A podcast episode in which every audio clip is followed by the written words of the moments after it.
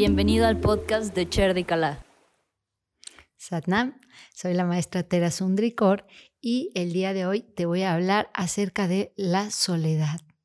Esta sensación que a veces nos invade y que nos provoca sensaciones de mucha tristeza, como de abandono, como de...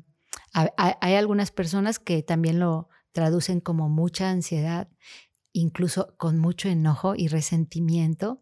Esto le pasa a veces a, las mamás cuando los, hijos se van y se les queda este sentimiento de yo tanto que di, yo tanto que hice y hoy día nadie me viene a visitar, nadie me viene a ver, me siento profundamente sola. Entonces, em, la soledad, esa sensación de soledad viene eh, como un sistema de alerta de la mente, pero viene desde un instinto muy básico de supervivencia.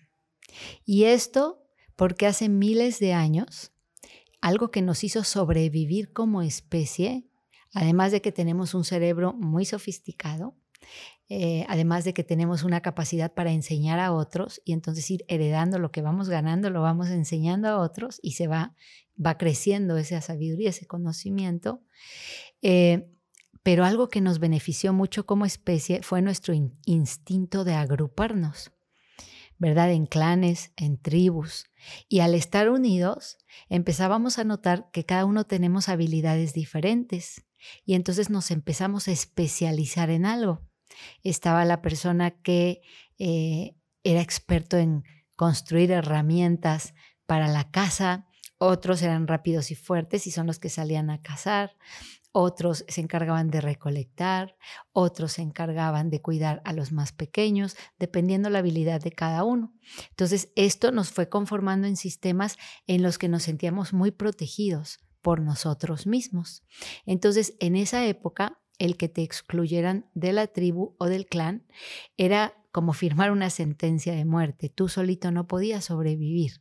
Tú imagina que estás en medio de la selva y tú te quieres dormir, por lo menos con otro, puedes decir así como tú te duermes y yo vigilo y después cambiamos, pero si estás solo, te quedas ahí a expensas de cualquier cosa. Entonces, cuando nos quedamos solos, se desata ese impulso primario de sentir que vamos a morir. Quizás no es que te das cuenta, pero, pero tu cuerpo así funciona. Y esa es, esa es la alerta que se emite. Cuando hoy día tú tienes que estar bien consciente de que puedes dormir completamente solo en tu departamento y no te va a pasar nada. Puedes estar tranquilo, no te va a venir a comer un león, ni a pisar un elefante, ni nada. Entonces, eh, esto nos lo tenemos que recordar, que son tiempos en los que estoy seguro, estoy protegido, todo va a estar bien, pero seguimos sintiendo esa añoranza de pertenecer, esa sensación de querer estar acompañado. Pero eh, tenemos también que ser bien conscientes de que estar solo, no estamos hablando físicamente, sino es un sentir adentro.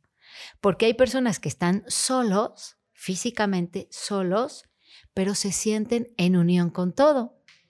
Y por lo contrario, hay personas que están entre cientos de miles de personas. Por ejemplo, un artista que está dando un concierto, tiene miles ahí, y ellos dicen, es que siento una soledad tan profunda aquí adentro.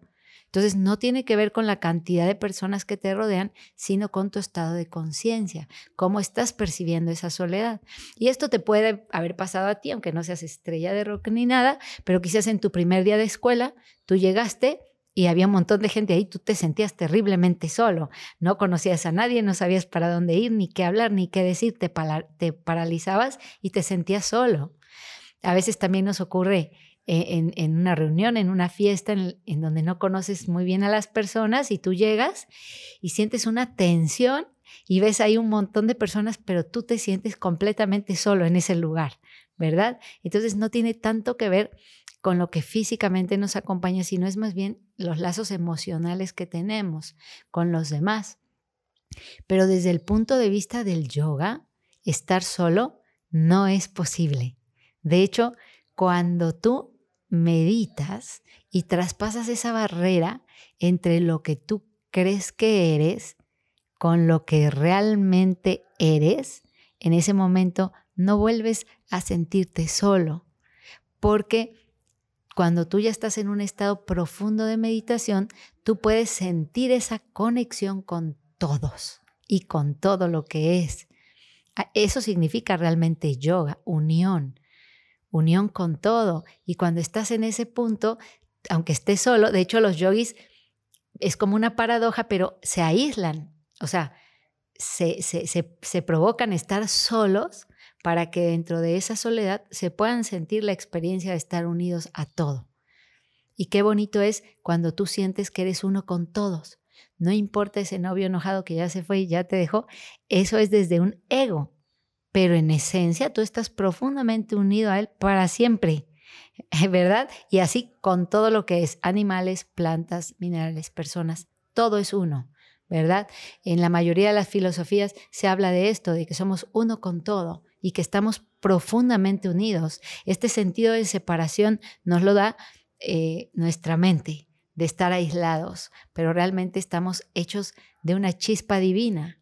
Es, es como si hubiese una fuente de divinidad que se dividió en gotitas, en pequeñas partículas y cada uno de nosotros somos eso.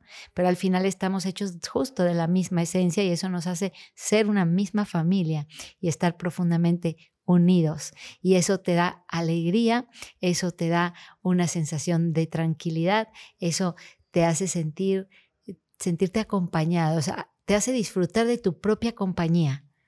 Porque eh, hay, hay personas que realmente les cuesta estar trabajo con ellas mismas. Por eso eh, todo el tiempo ponen música, ponen la tele o algo porque aterra en un punto cerrar los ojos y estar conmigo. no me gusto, es como me siento incómodo conmigo. Y entonces son estas personas que todo el tiempo están buscando relacionarse con otros o salir ¿verdad? Así como que ya me ahorré para un viaje, ya fui y en el viaje me mantienen distraído con que súbete al camión, bájate, conoce esto, compra allá, duerme acá y a tal hora nos volvemos a ver para volver a salir. Y eso hace que te distraigas de estar contigo. Y a veces hay personas que están como en ese proceso todo el tiempo buscando esos espacios porque lo que no les consuela es estar a solas. Entonces, por lógica elemental, tú piensa y di, qué lindo que yo pueda disfrutar de estar conmigo, que yo pueda disfrutar de estar ante mi propia presencia.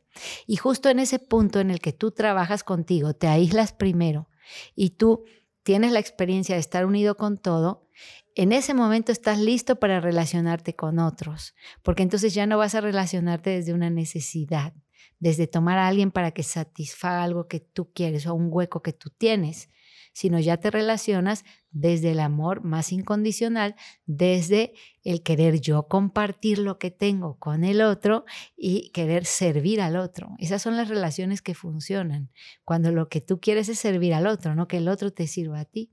Entonces, la soledad entonces no es, eh, no depende de los que están contigo, sino de lo que tú has logrado conectar con tu verdadera esencia, que es la única que te va a permitir sentirte unido a todos y a todo.